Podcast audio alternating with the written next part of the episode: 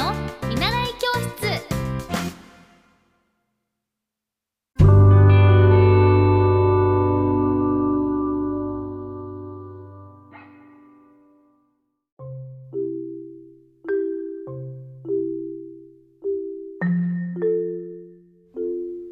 皆さんこんばんは。エッティ先生の見習い教室です。あの実はですねここだけの話なんですけれども、えー、日前に目をちょっと怪我しちゃってあの大きなあざができています、えー、結構大きくてあの今日も病院に行ったのですがだいぶ時間がかかっちゃうとのことでえっ、ー、と7月14日が私の誕生日のイベントで結構それが大事なイベントなのでそれまでには直したいというふうに思っている次第です。なんかこう今日は病院に行ってあのヒーライトっていうその電気を当てるのをすると血行が良くなってあの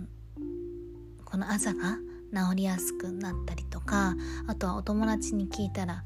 小豆茶っていうのもいいらしくてその小豆茶を飲んでみたりだけどこう体をその例えばお風呂とか入って温めちゃったりはしない方がいいらしくてもうとにかく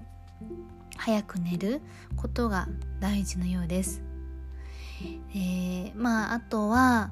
その治し内出血しちゃっているのでその治し方としては、えーと、頭をあんまり下向きにしないということとあとはすぐに朝になっちゃったら冷やすってことですね。とあとは3日間ぐらい冷やした方がいいらしい。あとビタミン A を塗るあ飲むとビタミン K を塗るというのでもういろんな知識がつきました とにかくもう早く